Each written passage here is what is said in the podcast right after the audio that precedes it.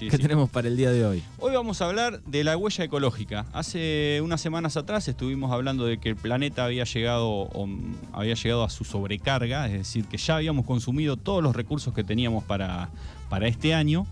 eh, el planeta y en realidad habíamos hablado de, de nuestro país y habíamos puesto algún ejemplo por ahí de algún, de algún país de Europa. Bueno, tiene que ver con este concepto de, de la huella, de la huella ecológica, eso de la sobrecarga o la sobreexplotación de los recursos viene justamente de, este concepto de, huella ecológica.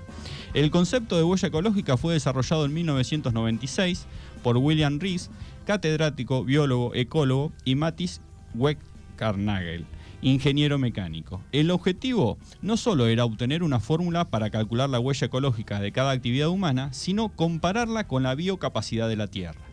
De esta manera, se podría obtener una radiografía realista de los recursos naturales de los que disponemos y de qué manera se están consumiendo.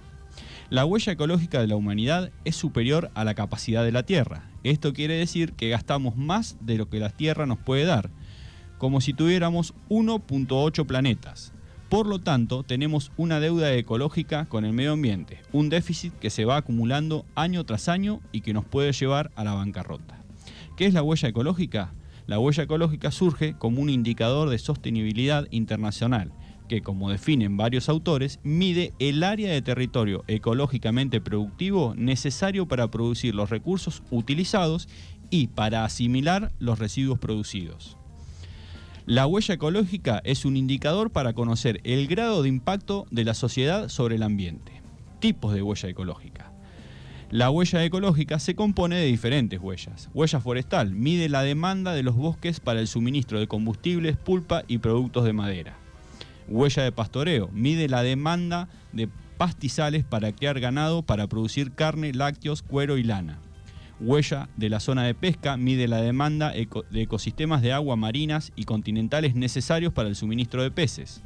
Huella de la tierra de cultivo mide la demanda de la tierra necesaria para producir alimentos y fibra destinados al consumo humano, alimentos al ganado, cultivos de oleaginosos y producción de caucho. Huella del suelo urbanizado mide la demanda de áreas biológicamente productivas utilizadas para levantar infraestructuras de transporte, vivienda y estructuras industriales. Y la huella de carbono, la más importante, con el 60% de nuestra huella ecológica, mide las emisiones de carbono procedentes de la quema de combustibles fósiles principalmente. Importancia de la huella ecológica es importante para determinar cuánto espacio terrestre y marino se necesitan para producir todos los recursos y bienes que se consumen, así como la superfi- superficie para absorber los desechos que se generan usando la tecnología actual. Algunos ejemplos de huella ecológica.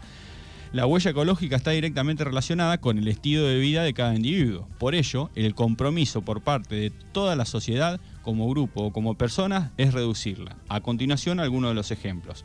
Por la quema de combustibles, tenemos un 47,5% de huella ecológica. Agricultura intensiva y extensiva, 22%.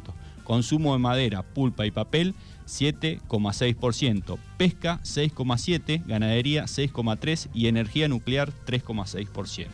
Esto, por ahí, si cada uno eh, quiere probar de, de cuánto es su huella ecológica, eh, buscándolo en Google, eh, hay varias calculadoras ecológicas, se lo puede decir así, que a partir de diferentes datos que te van preguntando, calcula tu huella ecológica. Consumo de electricidad, cuánto consumís de, combustible a la semana, eh, cuáles son por ahí los productos que más consumís. Ya Eh, el impacto de nuestra vida, el impacto de nuestra vida eh, en, el, en la tierra, digamos, en, el tierra. entorno. Exactamente, exactamente. Y a partir de este cálculo de huella ecológica es que se determina la sobrecapacidad de consumo que tenemos en el planeta, ¿no?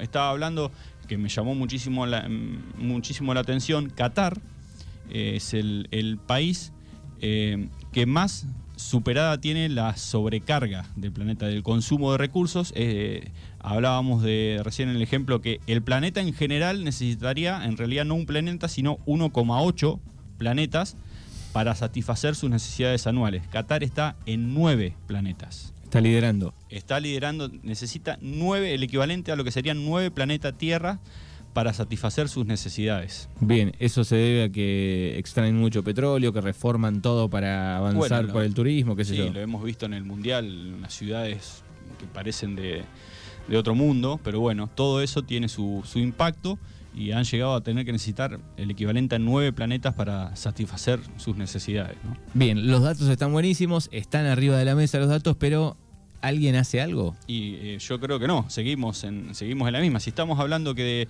el- esta, este cálculo de huella ecológica existe desde 1996, eh, ya llevamos 30, 30 años. Ujú. 30 años hace que existe esta herramienta para que podamos calcular eh, cuánto consumimos, ¿no? Eh, 40, ¿no? Son 40. Estaba 40. pensando. No, no, 40 no, no. Yo soy del 80, así que 30. del 90, 30. Sí, sí. Estaba sacando la cuenta del 84. De- del 96, de- desde el 96.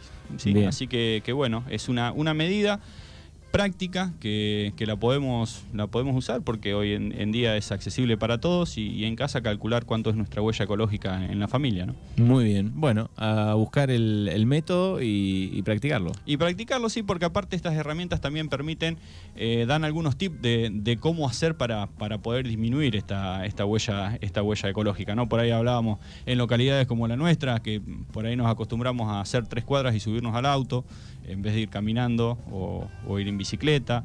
Eh, esas goteras permanentes que a veces dejamos en la canilla y no tomamos por ahí una entera dimensión de cuántos litros al agua, cuántos litros al, día se pierden por, por una pequeña, por una pequeña gotera, eh, luces que dejamos prendidas durante todo el día sin ninguna necesidad. Bueno, por ahí son pequeñas cosas que, en las que podemos hacer una diferencia y podemos hacer un pequeño aporte. Si bien, como siempre digo, eh, tiene que cambiar a nivel, a nivel internacional la, la forma de vida consumista que tenemos, eh, creo que la manera de, de crear conciencia y de que al menos las nuevas generaciones vayan adquiriendo eh, estas nuevas costumbres eh, es esa, ¿no? Desde casa.